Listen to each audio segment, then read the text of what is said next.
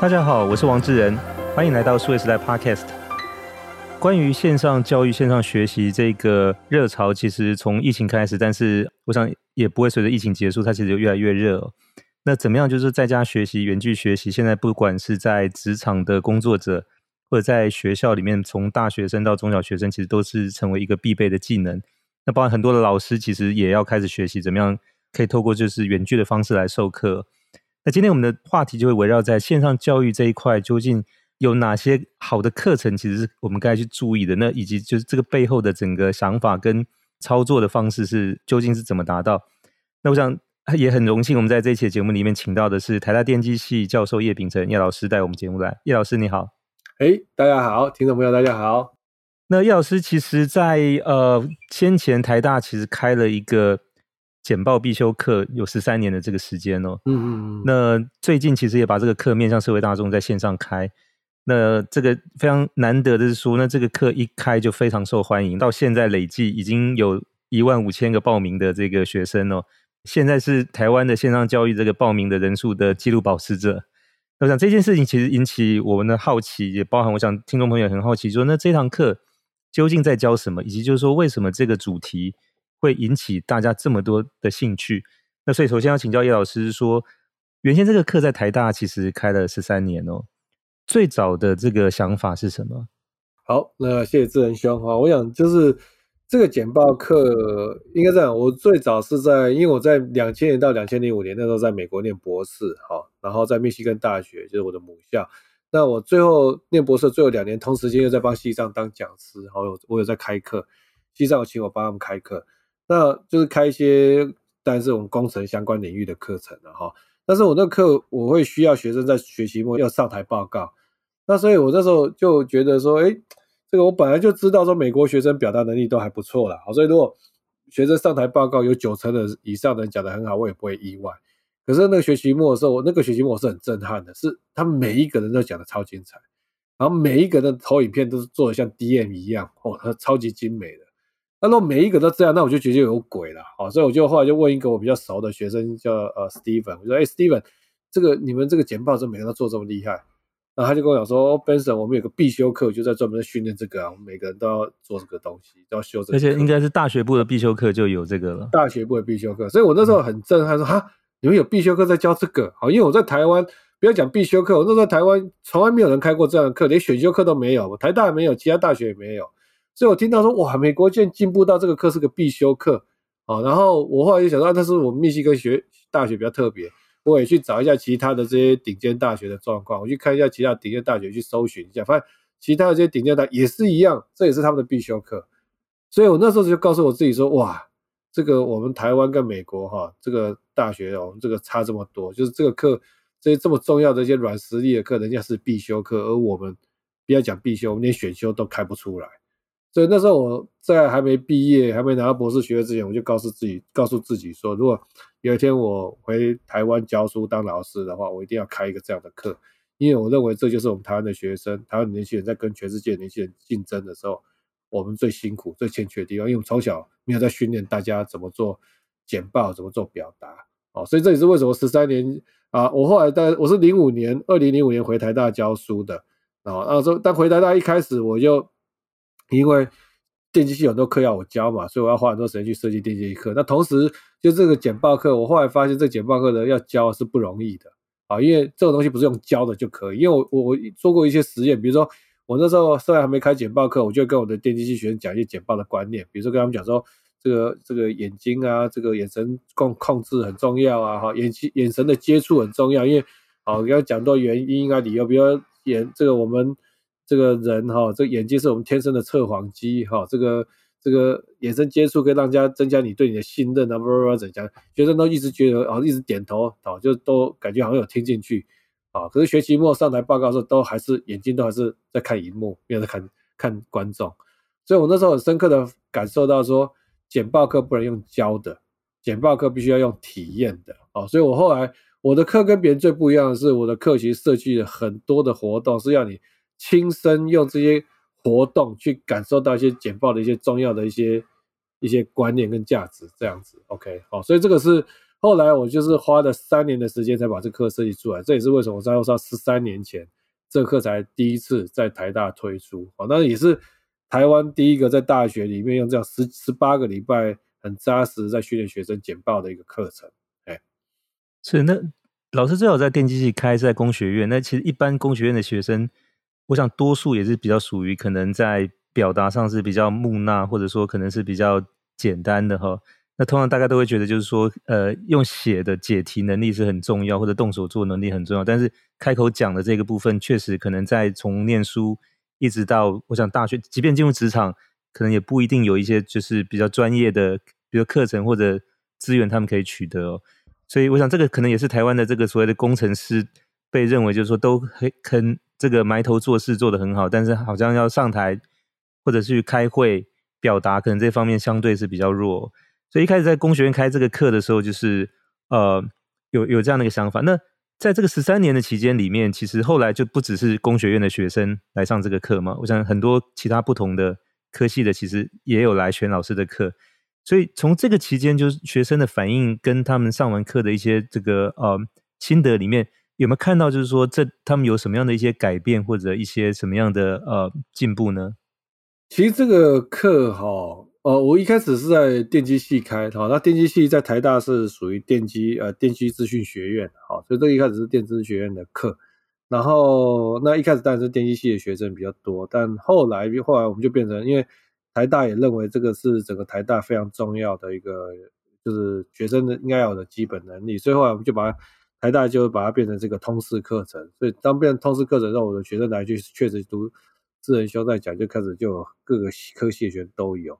那我觉得这个关键其实倒我倒不觉得是只是电机或工学院的学生比较木讷，倒不是这样。我觉得是台湾整体性的问题。所以，我其实，在教这个课，哦，我觉得我们在教简报课最大的问题是，最大的挑战是，很多的学生一路到了大学之后，其实他是从小到大被制约说不要讲话，不要讲话，到后来他们其实不愿意讲话，不喜欢讲话。那你今天要训练一个一个一个学生他的简报能力，他如果简报讲的做得好的话，他一定他讲得好，他一定要喜欢讲话。不喜欢讲话的人，简报是不会是很难讲得好的。所以我必须最大挑战是我们怎么把一群从小到大已经被弄到不喜欢讲话，甚至害怕讲话的人，我们要把它改造成他是喜欢讲话，哦，觉得讲话是有趣的。那这是最困难的地方。那这个时候，也就是因为这样，所以我在我学校，我在课程的设计就是，你要让一个从不喜欢讲话到他喜欢讲话，你先要让他感觉到怎么办？你就他为什么喜欢讲话？你要让他觉得对讲话这件事情有成就感。那你要怎么让他感觉到讲话有成就感？你就是要让他觉得感觉到他自己讲话有进步。好，所以这是为什么我们的课程有些很特别的设计，比如说我我我我我创的一个方式是。在专门训练学生做电梯短讲啊，elevator speech 哦，那这个是我台湾，我应该也是就是我首创在做这样的事情。我的做法是怎么样？台湾其实没有人在训练学生怎么做 elevator speech。那我的做法是，我每个礼拜我会出一个题目，那叫我简报课的学生每个礼拜要准备个两分钟的 talk 来到来来来教室。那每次来到教室一上课的时候，我就说哦，来准备好，预备去，好，就是你跟你身边的人一个做一一组。然后你先讲两分钟，计时两分钟开始，你讲两分钟，好，就讲那个故事。然后你讲两分钟啊，我就去换另外一个人再讲两分钟给你听，好，然后讲完这样是一个回合，一个回合之后我就一分钟的时间大风吹，你再去找另外一个人，好，然后又来你讲两分钟，他讲两分钟这样子，好，然后这又一个回合，然后又大风吹这样，我们总共做六个回合。然后我自己在台上看，我每次在台上看就看到这个这个很有趣。我在台上看你就看到哈。每次第一回合和第二回合，我倒数计时两分钟结束的时候，你就会发现说，哎，很多人还在继续，还在讲，还在讲，因为这个段子、这个故事是他们第一次讲，所以他们时间控制都还没有很好，所以第一次第一回合或第二回合在讲的时候，他们通常都还在时间到，还有很多人继续在讲。可是到第三回合、第四回合有时候就很有趣，时间倒数计时叮到的时候，很多人都差不多刚刚讲完，他们时间控制开始进步了。然后最有趣的是第五次跟第六次，第五次第跟第六次的时候，你会看到他们很多人哇，手开始很多的动作，好，那个然后表情很多的眉飞色舞，各式各样的表情也都出来，好，就变得很生动。所以他们第六回合结束的时候，我就会带着他们做反思，我就问他们说：“哎，各位同学，我们第六回合哈结束了之后，你觉得你第六回合的表现跟你第一回合表现比起来怎么样？”啊，学生跟我说：“哦，老师，我觉得我进步好多哦，哦这个第我第六回这个讲说，哦，这个时间控制很精准，然后呢，所以他很确切的感受。我其实这个整个每一个礼拜只花三十分钟，因为他讲两分钟，另外一个人讲两分钟，大风吹一分钟，所以一个回合就五分钟。好，我六个回合三十分钟。”我每个礼拜只花三十分钟，那他就感觉到说，他这个同一个段子讲了六次，最后进步好多，他就觉得很有成就感。然后每个礼拜都做这样的事情，做十几个礼拜，所以他就越来越觉得讲话是一件有趣、是一件过瘾、是一件有成就感的事情。好啊，所以学期末的时候，甚至有学生跟我讲说：“老师，我告诉你，我觉得我现在我发现我自己搭讪的功力变很强。”OK，因为随便碰到一个人。啊，我们在教室里面每个礼拜都去让他跟随便跟六个不认识的人就可以讲了，所以他现在就建立了他讲话的这个自信啊。然后，所以他在外面随便跟陌生人讲话，其实我们现在很多年轻人都很害羞啊，碰到陌生人或者不认识人都不好意思要讲话。现在我们的学生这样训练出来之后，哎，他每个都很自在跟人家交谈。而且我最重要的是，我这个十几个礼拜下来，他就会准他会准备十几个段子，他他口袋里面有十几个段子，今天用这个段子。去跟大家谈，哎，发现这个人好像没有大兴趣，那就换别的段子，或是从那个人讲的一个话里面，我觉得他可能对我的哪个段子会有兴趣，所以等于我们也帮他准备了十几个钩子，哦，十几个钩子，就是他在跟人家要开始 conversation 的时候，很容易给人家可以给他勾上的，OK，所以这个其实就是我要讲，就是说，其实很多这种跟能力有关的课程，哈，不是只是，呃，其实就是你要给他有机会去做练习。去做舞台，去做做，或是有舞台让他去在台上发挥，那他的进步会更快。是，我想老师这个课程其实也帮同学创造了很多的机会跟场景，让他不断的去讲话，而且特别是他得有听众哦。那当然这个也是一个交互练习，嗯、就是说，呃，在某些场合下他当听众听别人讲，某些场合下他自己讲别人当听众，就是有这样的一个交换练习，创造就是说他必须要去沟通这样的一个场景哦。对，我可以分享另外一个事情，嗯、就是说，举个例子，我们像那个，我们还做很多变形哦。比如说，我们那电梯短讲说，我们会第三个回合的时候，我们会说，哎，各位同学，等一下，第三个回合的时候，你当你是听众的时候，哈，你眼睛都故意看旁边，或是翻白眼，就是或是扑克脸，OK 哈。然后我就，就是故意给给这个同学吐槽就对了。对对，那那我们就训练你这个另外一个人要热脸贴人家冷屁股，哦，因为这个就是我在。募资的时候最常遇到的啊，而有的投资人就是就装的一副很不屑你的样子，或是就是一副这，然后你在那种情况之下，我还要很热络的再去跟他做募资简报，对不对哈？那所以我们就会训练学生说，哎，第三个回合每个人都扮演扑克脸或者很不屑的脸，啊，另外一个讲的人你要还是要维持原来的热情，然后讲完以后我再带他们反思，每个人都觉得哦好可怕，那个那个他遇面对扑克脸，但是但是有这样的经验之后，他以后遇到这个就很 OK。或者是我们通常会说，哎，第六回合这一次哦，这个时间一分钟啊，就突然临时跟他讲说，这一次时间只要一分钟，不是像以前的两分钟。然后他一分钟的时候，那就是考验他，就你刚已经习惯讲两分钟的版本，现在只有一分钟，你怎么办？那我们也跟他讲说，因为当你在职场上，你跟客户谈，你跟老板谈，讲话有多少时间不是你可以控制的，是客户决定的，是老板决定的。今天如果你准备个两分钟、五分钟，就突然他跟你讲说，我只有一分钟。你怎么办？你能不能把灵机应变，把你的资讯能够瞬间的能够呃减量，好说只抓重要的，然后在一分钟里面讲得很精彩，好，所以我们会有很多的这种状况题丢给他们，好，那学生在这样训练下来之后，他就诶，在真实的世界他就很 OK，他因为这些事情我们都玩过了，他就很有自信去面对这样子。是因为老师这个有有很实际的这个就是实战经验哦，那实际上一分钟还是蛮长，嗯、因为如果除非是到那个一零一从就是一楼到顶楼去，中间再换电梯 也算进来，才有一分钟，但通常现在可能只有十五秒到二十秒的时间哦，嗯、所以就是这样的一个练习，我想对同学来讲也是提早，跟将来如果说他有想去创业，去有机会去、嗯、去募资，那当然我想就是说这样的一个课其实不止在大学，其实如果将来有机会往中小学去也很重要。但是这个教课的老师就变得非常关键了，就是说他也得有一些实战的经验。那特别是说叶老师这边，我知道就是因为你自己也有一些参与新创的这个募资的经验，特别像这个 PaGamO 的这样的一个新创，所以过去八年其实也做了很多场的这些募资的说明，其实从这边也累积了很多的相关的一些经验。特别我想，可能被拒绝的经验是在这里面是成长很重要的养分。对，我其实因为这创业这六年来哈，我们一直到去年才第一次公司收支转正打平了。OK，那之前其实一直都在亏损。那这个做网络公司是很常见的事情，然后因为网络公司本来就是很烧钱的，哦，那就是你要累积到流量到一个 level，你才有机会开始呃呃有机会变现，然后产生一些营收这样的。所以过去这六年其实是非常非常辛苦，而且是。呃，就是无时无刻都在找钱，因为我我在教育这个领域这个行业，教育领域这行业，一方面是本来台湾的 VC 就已经比较保守了，然后二方面是你在教育这一块，他们都又觉得说教育是不不可能赚钱，所以你做补习班，所以我们在过去这是募资是非常痛苦，就是失败的经验非常非常多。过去这六年我在当 CEO 的接的时候，在公司其实是等于是每天在想钱的事情，然后我都要超一直到今年。状况公司比较，去年我们终于哦，这个公司一直营收一直成长，一直到去年终于打平了，这是一个很重要的 milestone。然后所以，我以前过年过节时间其实一直都没有时间大扫除，因为太忙了。好，这是所以呢，去年是过年是第一次有机会可以喘一口气，然后做个大扫除。结果扫出来，哇，这个房间里面扫出了这个两千多张的名片，好多的名片。然后我在看这些名片，几乎都是 VC VC VC 哈，就是通常。一家 VC 都有三四个人听我演讲嘛，就三四个、三四个、三四个 VC 这样，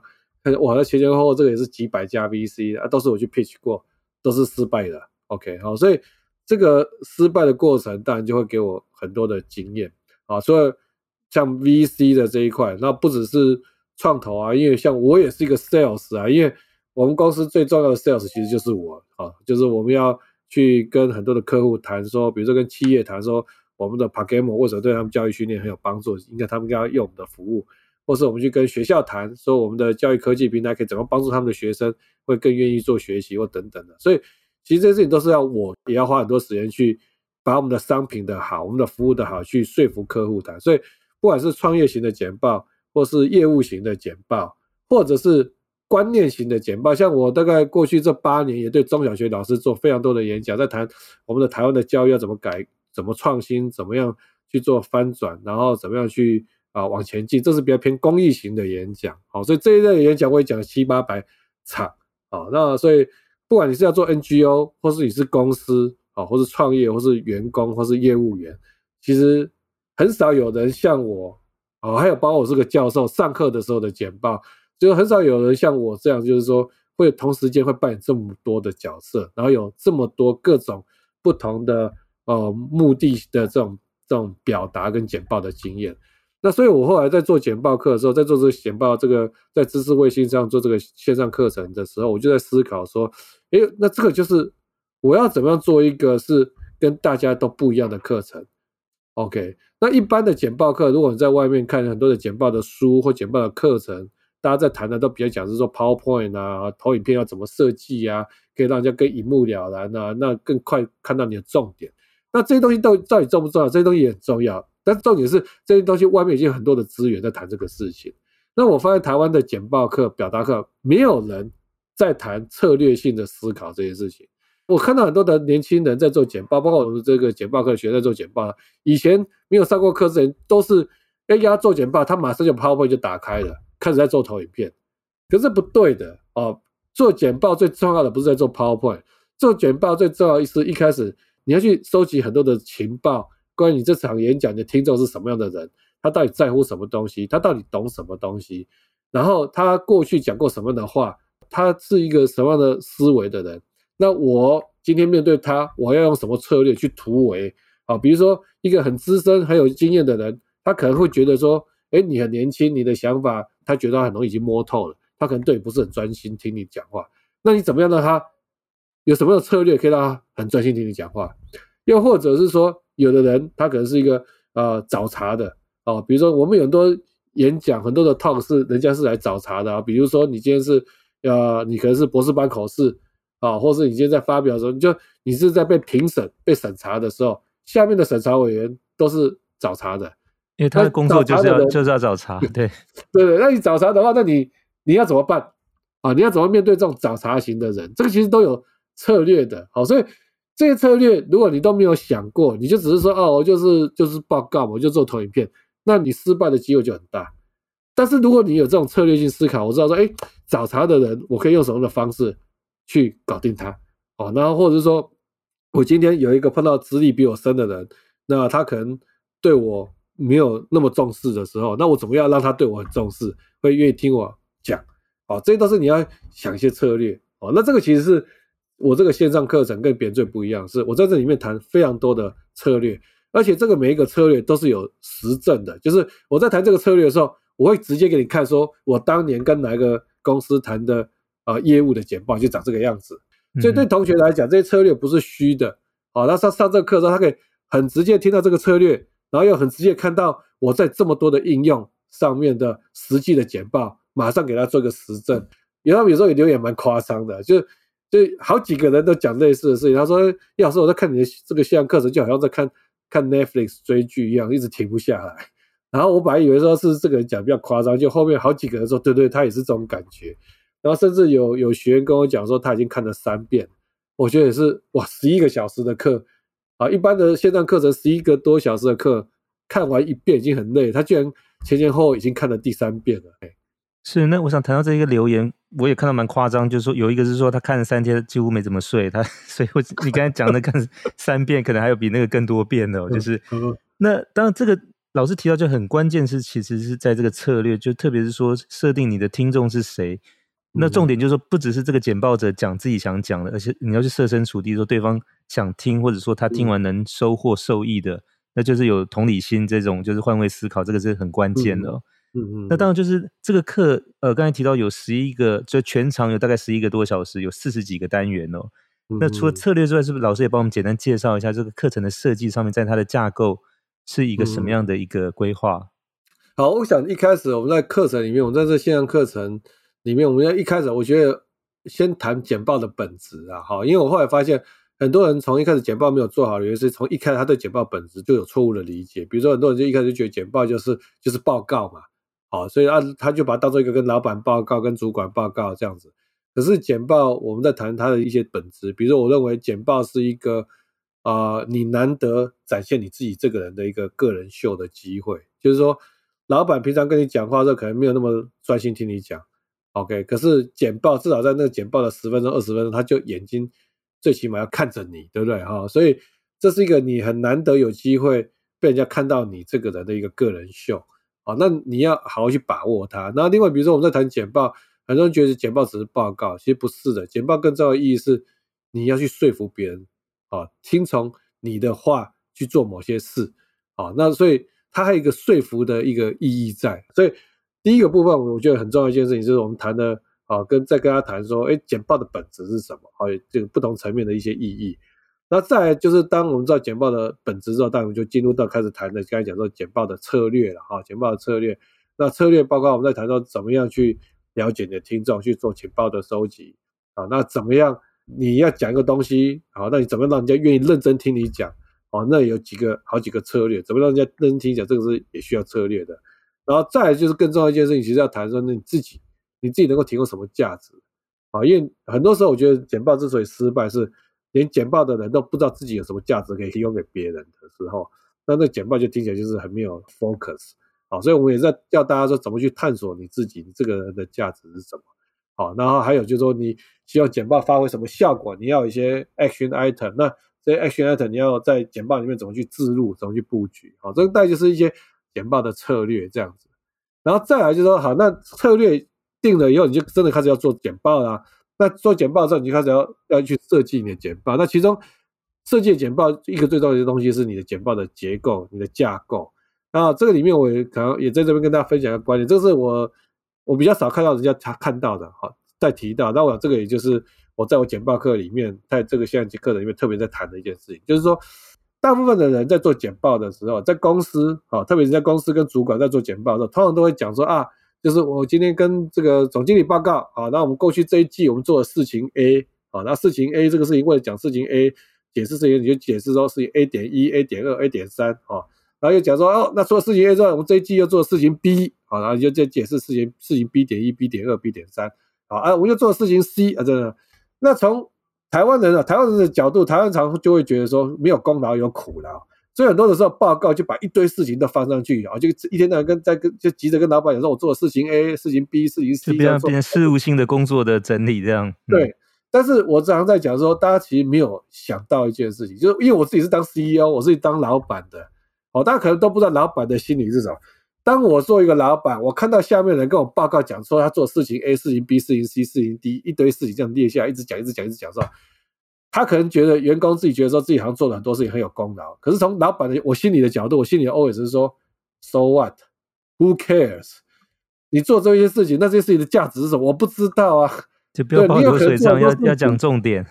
对，第一个是没有重点，第二个是就算他很有重点，把这些事情讲得很清楚，但是对我来讲，我还是不知道。你做这些事情的价值是什么？你也可能你做了二十件事情，可二十件事情都没有什么价值啊。所以我其实常常在跟大家，我在跟我的简报课学生就讲说，我希望大家观念思维要做改变。你简报，你这种 presentation 时候不是以报告事情为主，你报告事情要以问题为主。你这件事情 A 一定是要为了解决公司的某个什么问题，所以才会去做事情 A。如果你今天做事情 A 没有帮公司解决任何问题哦，那你做这事情 A 就是浪费时间，根本就是一个虚功。哦，所以一个有意义的事情，一定都是因为围绕着某个问题，你才会去做那个事情。所以我在谈的是一个 problem based 的一个 presentation，就是你的结构不要再以事情为为结构，而是你告诉老板说，跟老板说这一季呢，我解决的问题 A，好啊，问题 A 是怎么解决？你解释一下，你做哪些事情？然后我解决问题 A 之后，我又解决问题 B 啊，那问题 B 呢，你是怎么解决？你又按照做哪些事情，就把它讲了。那接下来我又解决问题 C，好啊，叭叭叭。所以从老板的角度觉得说，哎，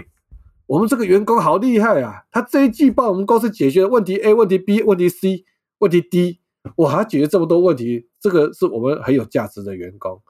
所以一个比较好的思维，也就是我现在我现在 promote，我在我提出来就叫他说 PBP 的思维，Problem Based Presentation。你的 presentation 应该以你解决的问题为骨架，然后来呈现，而不是以你做的事情来呈现。好，这这个其实是我在谈简报设计当中的一个了哈。那其实简报设计有蛮多种类型的简报，比如故事理念型的简报，或是报告资讯型的简报，或是像电梯短讲这一类的简报，或是甚至学术型的简报。所以我这边都有分不同的类型，在跟大家讲说，那这些不同类型的简报你要怎么去设计会比较好，这样子好，那也都有提供范例。好，那简报设计完要再再谈的，你真的要讲了，那讲这再谈就是要谈你的你这个传递的发表，你这个口语，你的肢体语言到底要怎么样才能够是好的。好，所以我们在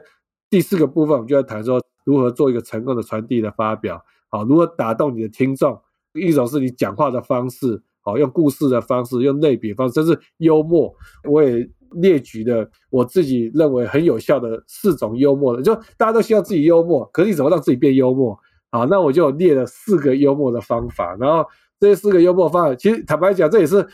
我那时候在设计课程，我想说，哎，要教大家怎么幽默。那我的演讲，很多人听都觉得还蛮有趣的。那我开始回看我的投影片，那我看我投影片才发现，哎，哦，原来我的投影片我这些梗，好像有几种类型。好，我就整理了四种类型这样子哈啊。就把这就就连幽默这件事情，如果用这个四个方法去做的话，你可能就可以让你的简报变得比较有梗、比较幽默这样子哈。然后还有包括像肢体语言啊、眼神接触啊这些等等啊，这个大概就是我们这个部分就是在谈说你上台啊以后你要怎么让他也可以更成功。然后最后我们还还有第五个部分在谈说，呃，到目前为止，当然你可以有个基本的程度，可是如果想持续变强的话，你要持续变强，那怎么变强？好，这个就是让他。不断在提升，好，这边也是在谈一些方法，就是说你怎么样去让自己可以变得更强，好，比如说你要去看别人的东西，那你看别人东西怎么去区分他哪里做得好，哪里不好，这也是一些很多层面，好，这个大概我们就也有个五个短讲，在教大家说你怎么变强，好，还有包括英文的简报要怎么做得成功，也是放在这个地方。然后第六个就是我们在谈，就是说，哎，你因为我刚才讲你要变强，你就是要看很多人别人的演讲，从别人演讲来做，来来看他的好跟不好，那。第六个部分，我们就是在教大家这件事情，就是我们就列了大概有六个我们觉得很成功的，也包括贾博士的演讲。好，贾博士第一次发布 iPhone，他那个演讲有哪些？你看到他哪些地方做得很好？哦啊，这个东西如果你看得到，你就知道说，哎，可以跟他学习嘛。那我们就是带着大家一起来看六个，其中有好几个是 TED 的影片或是很知名的演讲的影片。那我们就给大家练习，你看了以后，你觉得他哪些地方做得不错，很特别，你把它记录下来，然后你再跟老师，我每一个都有在做一个讲评，你把它你自己看到跟我的讲评比对一下。那我是要训练你的简报的品味，因为你有好的简报的品味，你知道什么是好，什么什么是不好，你有那个慧眼，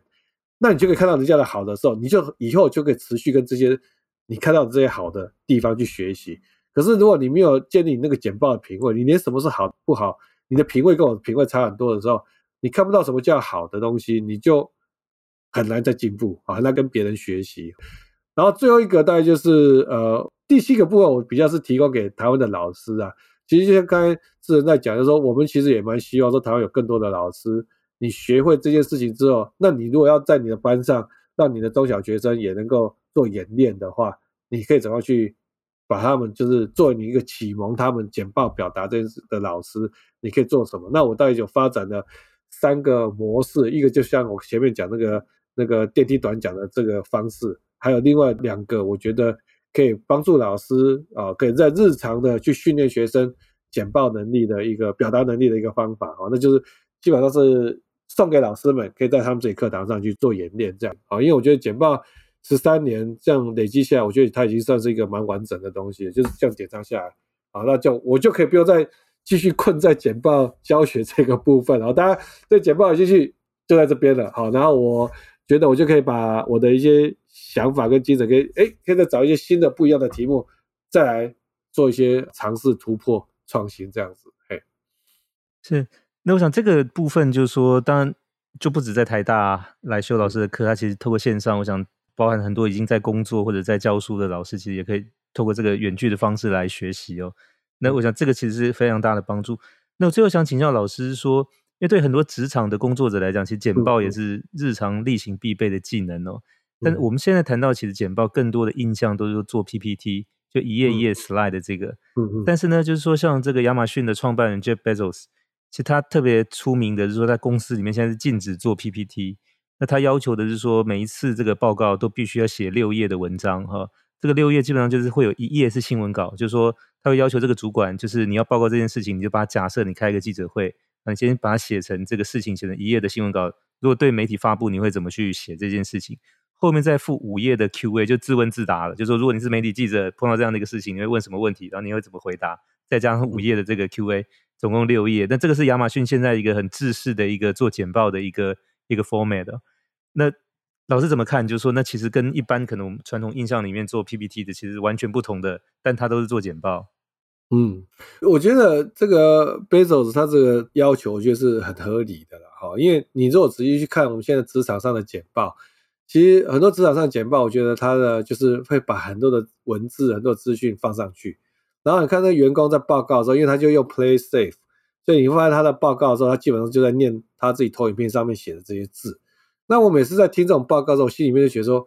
我都已经把他的投影片的字都已经读完了，那他还在念，中间可能在念到才念到一半而已。OK，那我就觉得说我还要再等另外一半的时间等你念完。那因为我算是比较有礼貌的老板，OK。就会觉得说啊，我如果跟你讲说好，好，往下跳，往下跳，就会觉得说，哎，又怕员工有时候会觉得说啊，我不是不重视他做的投影片这样子哈。但是心里面，我心里面都会觉得说啊，这东西我自己念都已经速度就很快，我这个不到三十秒就可以已经把你投影片的字都已经读完，我为什么还在等你花两分钟的时间把你所有字都念完了？哦，所以。其实，如果你的投影片都是那种把你的主要的资讯都放已经放在投影片上面，你的报告只是在那边念的话，那我完全认同 Bezos 的看法。这种投影片是在浪费大家的时间，真的是浪费大家的时间。好，那如果你去看我的，我一般在演讲和募资的投影片，或是一些蛮有名的讲者投影片，你会发现说，我们投影片的字都非常非常少。像那个 Steve Jobs，你都看到投影片，的字也是非常非常少。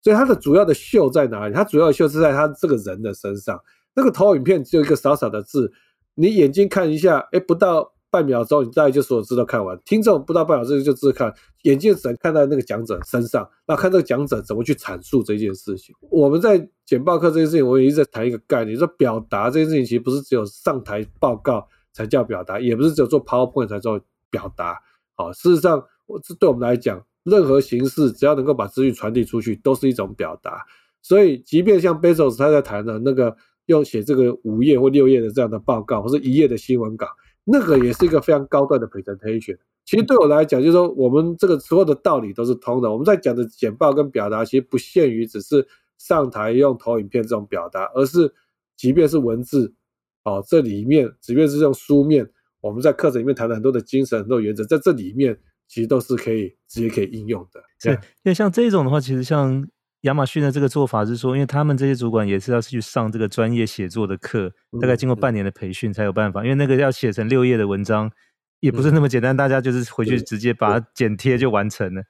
它其实也是有一个过程哦，快是半年，大概一般正常也要经过一两年的这个慢慢去磨练，才有办法写到这个。那当然，这个都有一个怎么样把你想要表达的想法去把它精炼，然后把它主题化清楚，然后设想你的要简报的对象这个听众他的需求，然后用他能够接受或者喜欢的方式去把这个内容呈现出来。其实也要透过许多的练习哦。嗯，那。我们今天非常谢谢台大电机系教授叶秉成，那同时也是我们现在的线上开课的专家。那特别是他的简报必修课，目前是台湾线上的这个报名人数的记录保持者。那我想从这个记录，我们也看到是说，呃，远距的学习的风潮跟需求一直持续在上升。那同时，我想很重要一点是说，呃，不止在学校的学生，包含在职场的工作者，其实怎么样去把想法更清楚的能够表达。那不只是工作，那包含就是说，可能对新创要募资，这个都是很重要的训练哦。那特别重要一点说，在学校其实以前都会讲所谓读书破万卷，下笔如有神哦。